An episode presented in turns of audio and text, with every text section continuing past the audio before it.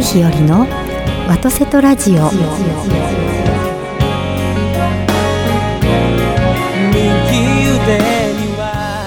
おはようございます。森日和でございます。おはようございますビリーさん。どうもおはようございます。おはようございます。本日もどうぞよろしくお願いいたしまます。すはあ私ねはこここだけの話ですね。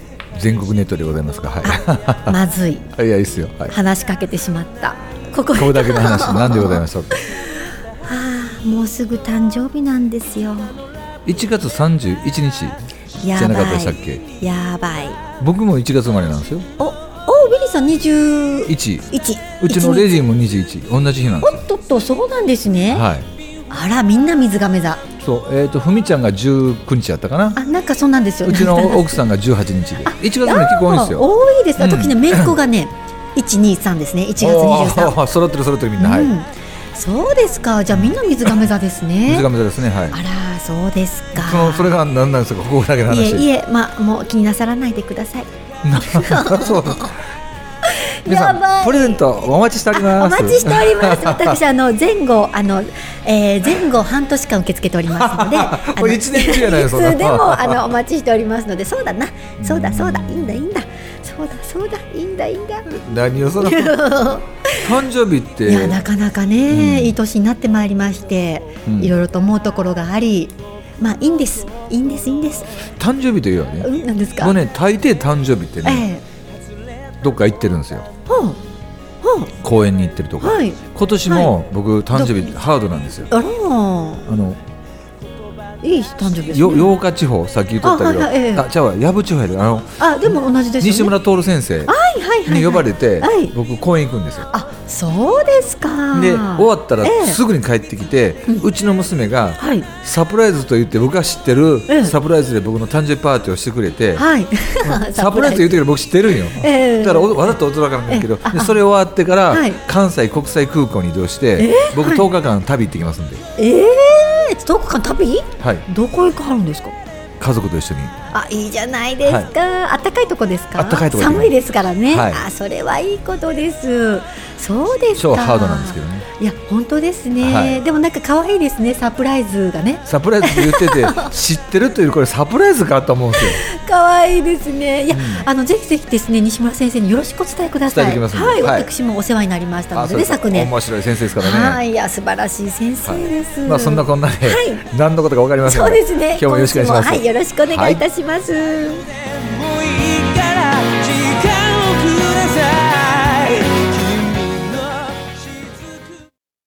FM Geek.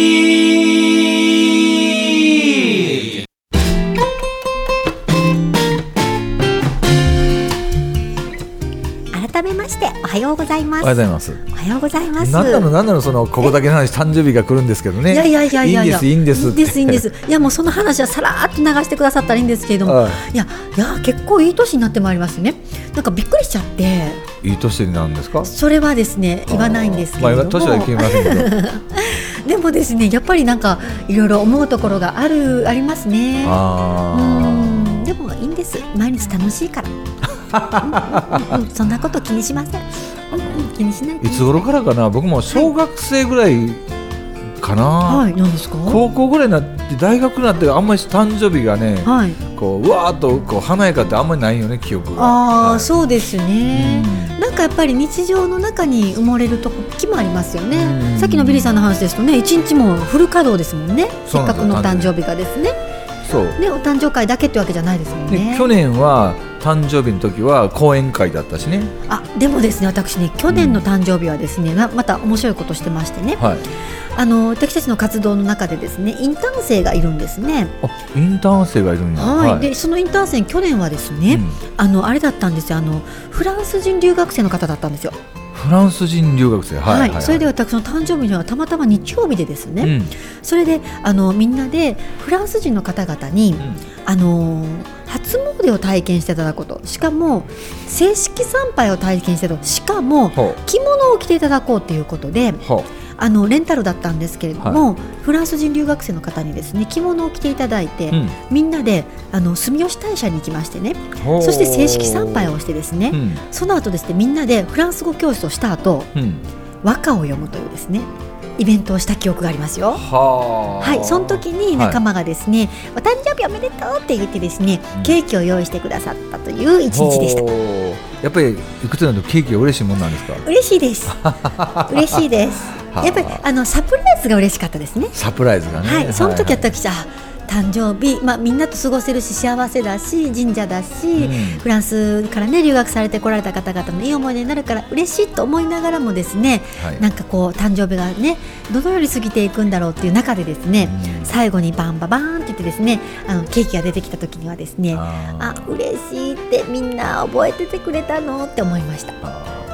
そんなもんやね。はい。本当あの仕事をしながらの誕生日ってさはい。いつの間にかあもう12時回ってしまった、はいちゃんちゃんっていうのを僕、はい。結構経験してるんで、そうですよね。いや面白いことがね、ありましてね。あの仕事仲間がですね、はい。あの誕生日だって分かってたので、うん。で一緒にまあ仕事があって一緒にいたんです、うん。でもう一人一緒にいたとあの仲間にもですね誰々さん誕生日だよって言ったらそれは誕生会しなきゃいけなくいけないねって言って3人であの、まあ、ご飯食べに行くといいますね行く時にだったら、うん。ご主人も呼んで差し上げようって言ってご主人もお呼びしたんです、はいはい。で4人で食事したりカラオケ行ったりして、うん。その日を終えたんですけど、うん。カラオケ行った時にあのお誕生日だからデュエットしたらとかいう話したらですね、ご主人はお誕生日だから呼ばれたと思ってらっしゃらなくて。は奥様のですねお誕生日にねその時気づかれたと。でもですねやっぱり何年も一緒にいらっしゃると、なんかそんな感じになっちゃうみたいで。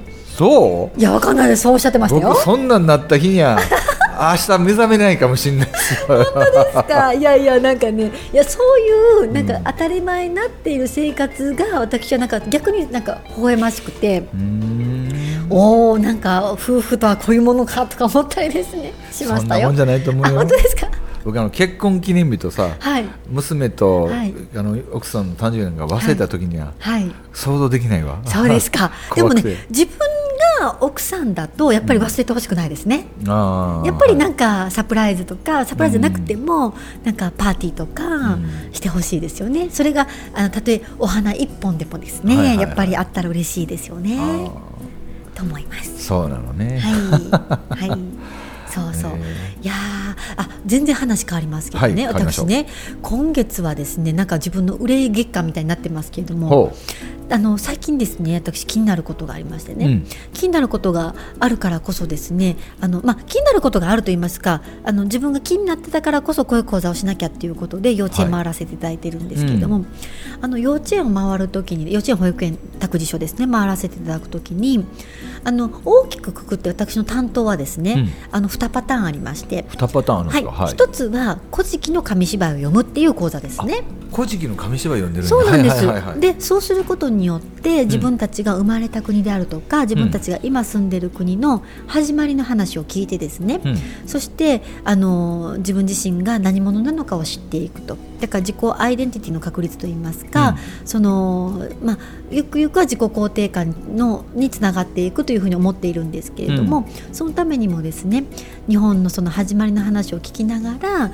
日本の歴史の長さとか世界、ね、最後の国家であり現存する国家でもありますし、そういうことを感じていただけるということとそしてそんな時から大屋島って言いますけれども日本地上に住んでたらですねなかなか日本の国の形など見えないですけど、うん。飛行機があるわけではない、うんそれでもその国の方々はどんな感覚を持っていらっしゃったのか分かりませんけれどもここに四国があってとかここに九州があってここに対馬があってみたいなことが分かっていらっしゃったという、うん。その神秘的なところもですね。すごいよね。はい。うん。ぜひ感じていただきたいと思ってですね紙芝居を読んでるんですね、ちょっと幼稚園の皆様とか保育所の皆様そして託児所の皆様にとってはですねちょっと難しい話なんです、でも多くの園長先生方がおっしゃってくださるのはですね難しくていいんですと。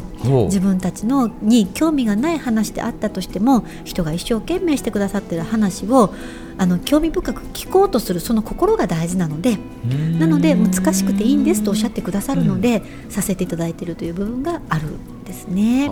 でも確かにそうだと思うんです。なんか大人の方でもですね、うん。自分が興味がない時にですねえらく失礼な態度で話を聞かれる方っていらっしゃるんですよね。子供さんの方がですねあの心を配ってですね、うん。一生懸命聞いてくださると思う時があるんですけれども、そういう心もですねやはり小さい時にそういう園長先生のねうん。お言葉がああるとあそういうふうな心配りですよね。自分に興味がないけれども相手が一生懸命読んでくださってるんだから聞こうと思うその姿勢がですね養われていくということは大事なことだなって思ったりもします。はいはい。その紙芝居を読むっていうのがまず一つ。はい。でもう一つがやさせていただいていることがもう昨年一昨年になるんですけれども私絵本を出版させていただきましてね、はいはいあの七田教育研究所様からですねあの出させていただいた絵本があるんです、うん。でその絵本はですね神様シリーズ絵本といいましてね、あの神様が出てくるんですね、日本の一食十にまつわる神様が出てくるんですけれども、でそもそもなぜ神様にしようと思ったかと言いますとね、あの人は目に見えないものを見ようとした時美しく生きられるって思ったんです、やっぱり誰かが見てると思ったらなかなか悪いことはできないんですよね、昔はよくお天道様見てるよとか、ご先祖様に恥じない生き方かい。なんて言われたもんなんですよね、だからやっぱりその場にご先祖様もいないし、うん。お天道様も太陽ですから、うん。人じゃないですから見てるかどうかはわからないわけなんですけれども、でもお天道様が見てると思ったらやっぱりなかなか人が見ていないところでもだからといって人が見ていないところだからといって悪いこともできないしうん。ですね。でご先祖様に恥じない生き方かいなんて言われたらですね自分自身の命があることさえもですね自分の力ではないと、うん。ご先祖様たち誰一人かけることなくですね一生懸命生きてくださったその人生の上に私たちは生まれさせていただいている生生かさせていただいていると思うと、ん。やっぱり悪いことはできないとそこにおせんご先祖様たちも太陽さんだって人じゃないですからね。あのいらっしゃらないかもしれないけれどもでもそこに人の目といいますかね命を見た時にはやっぱり美しく生きられるとうん。思ったので、神様は目に見えないけどもいらっしゃるよっていうことを伝えたくてですね神様シリーズの絵本を作らせていただいたわけなんですね。でその絵本を幼稚園児の皆様とかあの保育所の皆様に読ませていただいていて、うんその一冊一冊3冊セットなんですけど一冊一冊のこれだけはっていうことたくさんのことをねお伝えしようと思うと、やっぱり子どもさんたちあのいっぱいはちょっと、ね、大変だと思いますので一冊につき1個もしくはほう。2個のメッセージだけを伝えているんですね。でその中の一つに、うん。着物の神様っていらっしゃるんです。着物？ははいい。はい衣食住なのでまが着物の神様、で食がご飯の神様、うん。で住が畳の神様。あ畳の方にはい。がいらっしゃるんですね、でそれぞれにすごくメッセージ性が深くてですね、本当は伝えたいこといっぱいあるんだけれどもお子様方には一つ一つもしくは二つずつ伝えてるんですね。で衣の着物の神様で伝えてることがですね、あのーまず着物ってうん。安くないんですよね。ちょっとお高い。あその安くない値段。はいはい値段ね。はい。でだから長く着るし大事に着るし、うん。そしてあの人によってはこれお母さんの着物なのとかこれおばあちゃまの着物なのっていう方がいらっしゃると何十年単位で着てらっしゃるんですよね。で長く着れば着るほどそこに愛着が湧くんですよね、うん。ストーリーも生まれてきますしそうするとそこに命を見ると思うんですよ、うん。そういう心から私は日本の日本人らしい精神性もったいないの心が生まれてきてると思ってるんですね。でも今ファストファッションって言われますけれども、お洋服がずいぶん安くなってしまう。はい。ということはそこに命を見る前に捨ててしまう可能性が高くてですね、うん。安いから翌年やっぱり洋服ってファッション微妙に変わりますし、うん。男性は結構長く着られるとお聞きするんですけど女性のファッションって結構毎年変わるんですよね、はい。そうすると去年のお洋服が着れない時があったりとかして、うん。そうすると簡単に捨てちゃうんですよね。うん。今私毎日持ち歩いてるあの帯を潰して作ってくださったポーチがあるんですけれども、それ今実はもうボロボロなんです、うん。でもあの第1期の時に第1期の表裏塾させていただいた時に佐賀校があったんです、はい。佐賀県の佐賀校。がその時にいただいたもので、うん。佐賀校の生徒さんが作ってくださったものでおそらく思い入れのある大事なお着物の帯をですねうん。潰して作ってくださってるものだからやっぱり簡単には捨てられないんですよね。うん。そしてそうやって長く持ってますとあの愛着も湧きますしうん。もったいないっていう気持ちが生まれてくる、でも簡単に変えたら簡単に捨ててしまう可能性が高くてうん。そこに命を見なくなると全てが万事に渡ってきますので、はそこに命を見なくて軽くしてしまう軽く受け取ったものを軽く捨ててしまうということは動物さんの命植物さんのゆくゆくは人の命さえも軽く捨ててしまうようなのが世の中になってしまうんじゃないかっていうふうに思うわけなんです。だから子どもさんたちにですね着物には神様がいらっしゃるよなんて伝えながら、うん。最後にはですね実はみんなのお洋服にも靴下にもうん。お靴にもお帽子にもお道具箱にも神様がいらっしゃるから神様が悲しまれないように大切に使おうねっていうことをお伝えするんですね、そうすると子どもさんたちは靴にも神様がいらっしゃるって多分思われると思うんです、うん。そうすると乱暴には使えなくなると思うんですね。そこに長く長く大切に使うことによって愛着も湧き、うん。そしてもったいないの心が育っていくのかなって思っているんですね。でもったいないの心はですねやはり世界の皆様がそれに相応する言葉がないのかそのまま日本語が海外で使われている言葉だと伺うんですね。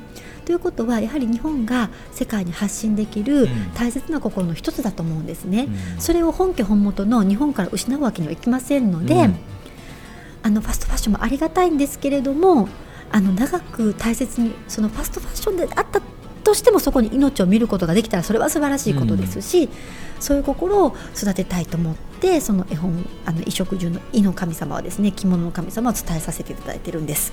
うん。ということが話やな。でしょ？だからいやいや。でもう一つねあうん。の着物の神様でお伝えしていることはですね、はい。着物っていう文化はですね、洋服と違ってあの平面なんですね平面はい。で洋服はもう形が作られてるのでサイズさえあれば合えば着れば美しく形がなるようにできてるんですよね。うんなので例えばあの足長く見せたいなと思ったらウエストのくくぼみがですね高い位置にある洋服を選べばですうん。ねそれを着るだけで足は長く見えたりするわけなんですよね。でもお着物はですね平面のものをその人の体に合わせて着付けていくわけなんです。うん。だからお着物そのものが着付けていくわけやね。着付けていくんです、でしかもすごいことがですね着物そのものが飾ってる時美しくてもですね着方が美しくなかったらもう台無しなんです、はいはいはい。美しくないんです、うんだから着物がハードが美しくても、ソフトがなければうん。美しくないんです。だはい。からそこに美しく着ら着は着れる着ることができるように高めていくんですよ練習するんですよね。そこに道があるんですよね。高めていくことができる。パッと着てパッと綺麗に着れるんじゃなくてパッと着て綺麗に着れない。うんここにですね修行があってですね はい。プラス修行はですね大変なもんじゃない苦しいもんじゃないんですよ。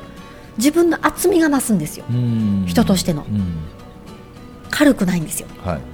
それ嬉しくないですか？いいっすよね。はい。でもそれはまだそれは実は幼稚園の子どもさんたちにはお伝えしてなくてですね、うん。ちょっと難しい。幼稚園の子どもさんたちに向かあのお伝えしているもう一つはですね着物はうん。その人の体に合わせて着付けていく。つまりうん。体のサイズはその瞬間変わらない、うん。相手は変わらない。でも自分が形を変えてですね相手に寄り添う心。その心を着物さんが教えてくれるんだよ。っていうことをお伝えしてるんです。着物の神様のキーワードはこの2つなんです。包みの心ですね、包みの心ともう一個何でした？もう一個はもったいない、もったいない。もったいないのそう心を長く続けていくね。はい。そう学ぶんだよっていうことをお伝えしに行っているということなんです。はあ。それは子供たち聞くわ。あはいで、うん。面白いんですよ。たあうんの包みの心のはちょっと難しいのかでも神様を見るっていうのは簡単みたいで、うん。私が帰った後数日後にですね私しあの職員の先生方にはですね1週間後にアンケートを取るようにしてるんですね、はい。で1週間様子を見ていただいた見ていただいてるんです、子どもさんたちの。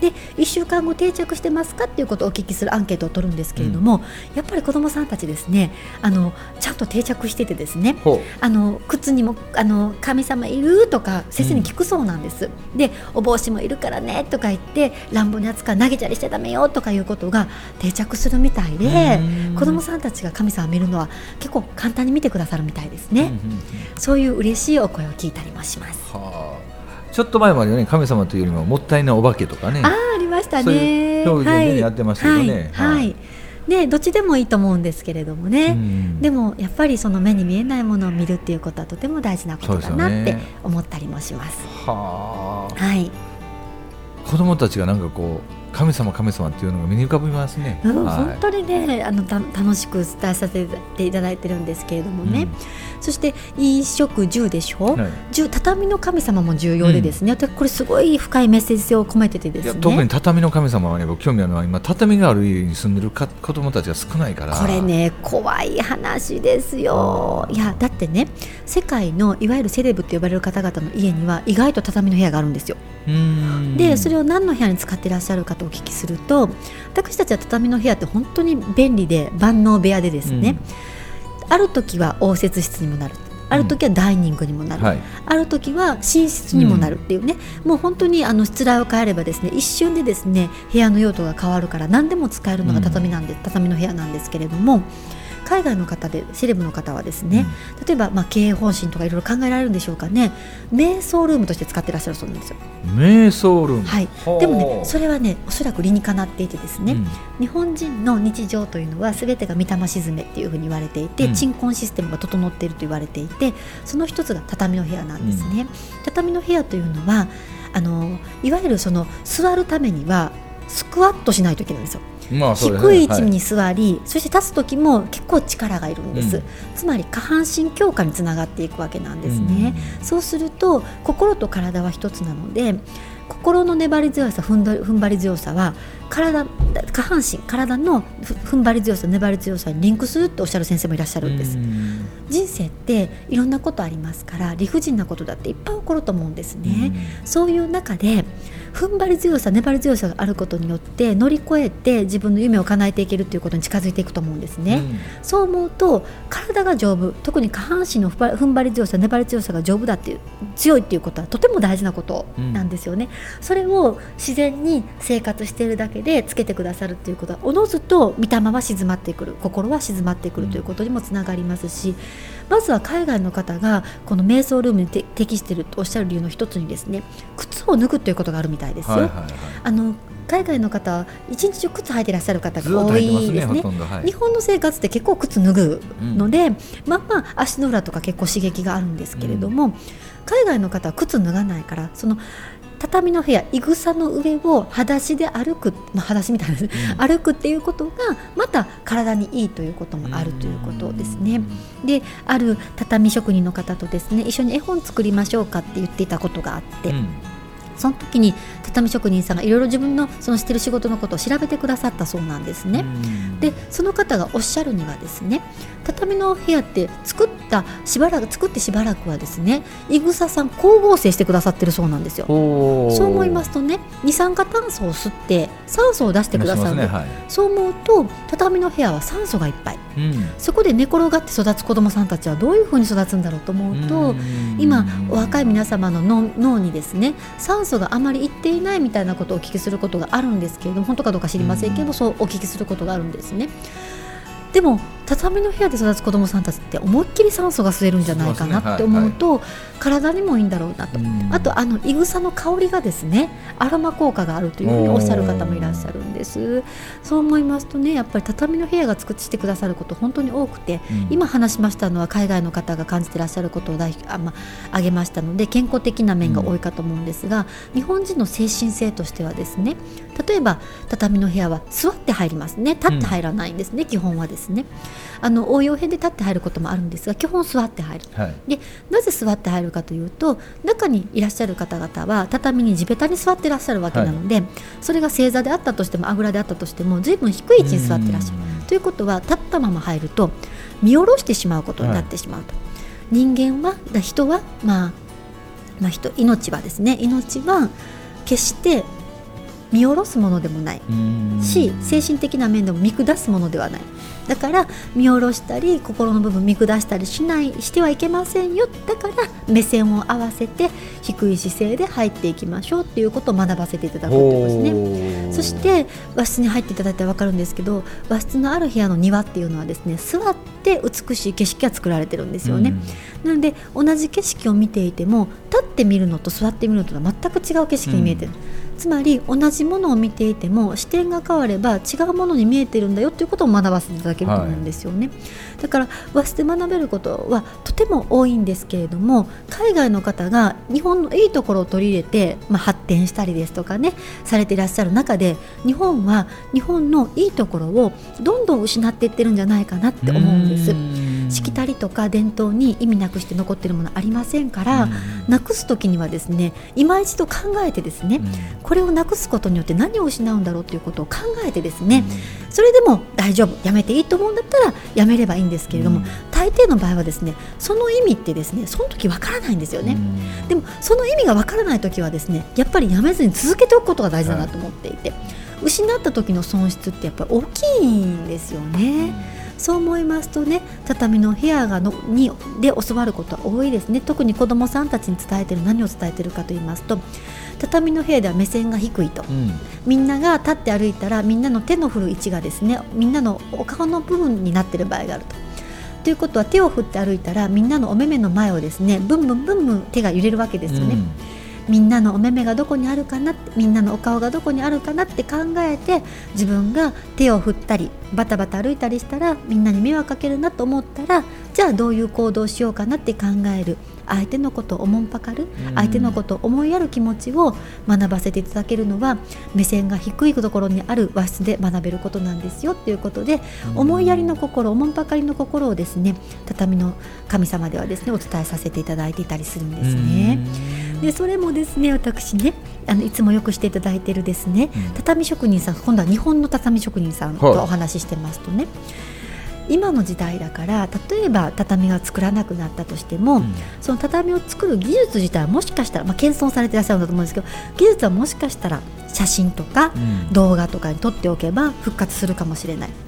でもいぐさいいいぐさを作らなくなったらその土壌がなくなったら再びいぐさをいいいぐさを育てるっていうことは本当に大変なんだ、うん。だからいぐさを畳じゃなくても使い続けることによって、うん。生産し続けることによっていい土壌なりいぐさを守ることができるって言って畳の表地いぐさで作った表地を iPad ケースにされたりとか、おおはいはいはい。座布団とか、あとバッグとか、うん。あのピクニック用のゴザとかうんにされて、みんなに買いやすいように名刺入れとかにされて売ってらっしゃる方もいらっしゃるんですね。うん。きっと再び日本に畳の部屋が欲しいって思われる方が再び多分現れてくると、うん。その時にいい加減なって言ったら失礼ですけれどもいぐさではなくてやはり日本の伝統的ないいいぐさでうん。畳が提供できるように今は畳の需要が少なくなっていってたとしても畳表を使い続けることによっていぐさをうん。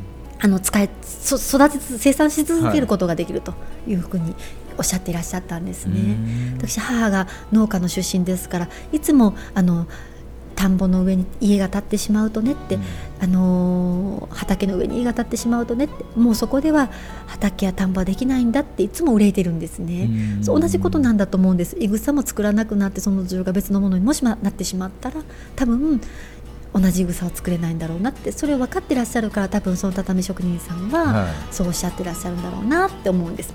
いだから目先のことばかり見てられないんですよね。ね。遠く遠くを見て今の足元の一歩を決めるっていうことが大事なんだろうなと。思い畳の神様を子供たちに伝えると 子供たちどう畳の神様で畳してる子いる？し知らない子もいるんですよ。ね今。知ってるお子様は大抵自分の家にはなくて、うん。あの今の皆様に、えっと、おばあちゃんの家にあるってはい。おっしゃって、うん。だから知ってる子の方がもちろん多いんですけども知らないお子様もいらっしゃいます。あなので畳を説明するところから始まることもあります。あやっ。ぱりねうちの子もね、うちの家にはないので、ええ。うちの母親の実家に行ってね、あっと思って、ん。だからおこたつもうちはないので。大体ばあちゃんのとこ行くと、ええおこたの中入って畳にじっとしてるのが好きみたいねやっぱりね。そう思うとおばあちゃんの存在ってありがたいですよね。ありがたいですね本当にそう思います。